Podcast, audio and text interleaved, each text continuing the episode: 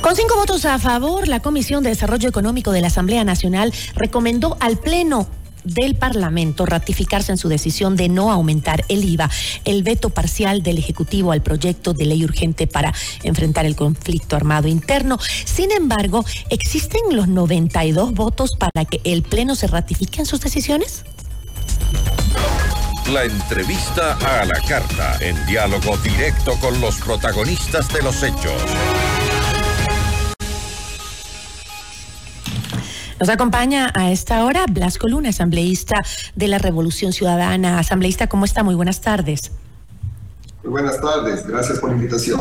Muchísimas gracias a usted por acompañarnos. Asambleísta, explíquenos un poco lo que sucedió en la Asamblea el día de ayer, en donde se aprobaron todas las medidas del informe de la Comisión de Desarrollo Económico, menos la que eh, incrementaba el IVA en un punto permanente y dos temporales. Inmediatamente después de esto, el presidente Daniel Novoa envió la objeción parcial o veto al proyecto y aumentó el IVA al 13%. La cifra está sujeta a modificaciones. Em, sin embargo, en ningún caso podrá ser menor a 13 puntos ni mayor a 15. Ahora, primero, por favor, explíquenos, ¿este veto es legal? Desde nuestra óptica eh, no es legal, porque está incumpliendo un precepto básico de legalidad tributaria. El proyecto que el día de ayer votó la Asamblea Nacional no aprobó el incremento del IVA. Y el presidente de la República tiene que llevar adelante la observación, el veto sobre lo que fue aprobado para que se pueda hacer modificación o ajustes o allanarse al votado eh, el día de ayer. Entonces, para nuestro punto de vista, desde ahí ya existe un ámbito de inconstitucionalidad al respecto. Y sobre todo, nos llama la atención la celeridad. Terminamos de votar el proyecto de ley a las, eh, a las 15, 16 horas y en menos de dos horas ya llegó de manera inmediata el documento con el veto. el apuro que tiene el primer mandatario para cumplir con el Fondo Monetario Internacional, yéndose en contra, inclusive de eh, la voluntad del pueblo ecuatoriano que rechaza eh, el 68% del incremento del IVA, nos hace pensar que eh, el primer mandatario tiene un compromiso fuerte con el Fondo Monetario Internacional, porque al final del día ni siquiera nos han entregado la información cuánto mismo es lo que se necesita para poder combatir la inseguridad y dar soporte en equipamiento a las Fuerzas Armadas y a la Policía Nacional. Ahora, este, eh, bueno, varios analistas han dicho eh, lo mismo respecto a que eh, el presidente pues no puede añadir artículos que no fueron aprobados por la Asamblea, pero el presidente Henry Kronflen, presidente de la Asamblea, dijo, el veto del presidente es totalmente legal y lo incorpora sobre la moción de reducir la tarifa al 5% de los materiales de construcción.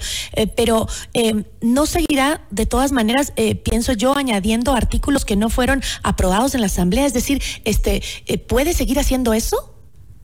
No, no puede hacerlo, porque aparte de eso, lo relacionado al incremento del 5%, eh, perdón, la reducción al 5% de IVA a los materiales de construcción fue votado por separado y en un articulado distinto, que nada tiene que ver con la propuesta inicial de incrementar al 13% de manera permanente y al 15% eh, por tres años, porque ni siquiera en el veto pide que se sostenga este artículo, sino más por el contrario, hace una modificación a la propuesta que dice que sí, al 13% permanente, pero que quedaría a potestad del primer mandatario si es que alza un punto adicional hasta llegar al 15% y quién sabe por qué tiempo. Entonces se está tomando atribuciones que en definitiva no estaban contempladas dentro del proyecto como tal y que una vez más fue tratado, debatido y votado en el Pleno de la Asamblea Nacional. Ahí ya comete un acto de ilegalidad. Nosotros estamos inclusive barajando la posibilidad de, si es que quieren de una u otra manera terminar eh, aprobando esta propuesta,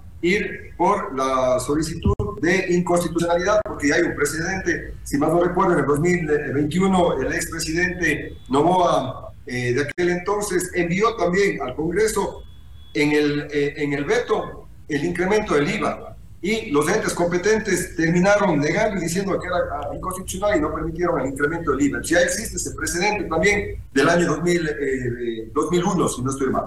Ahora, eh, eh, pero para ratificarse en el rechazo necesitan 92 votos. De otro modo, el veto parcial del Ejecutivo al tercer proyecto urgente entraría en vigencia por un allanamiento tácito de la Asamblea Nacional.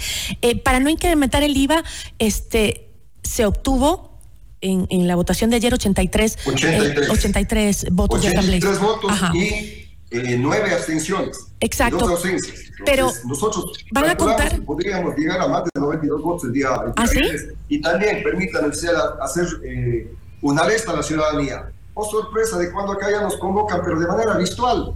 ¿Por qué tienen miedo de que la asamblea se reúna de manera presencial y con un debate de altura y viéndonos a los ojos, veamos quién en realidad cambia de opinión eh, en este... En ¿Esa este, convocatoria es para el viernes?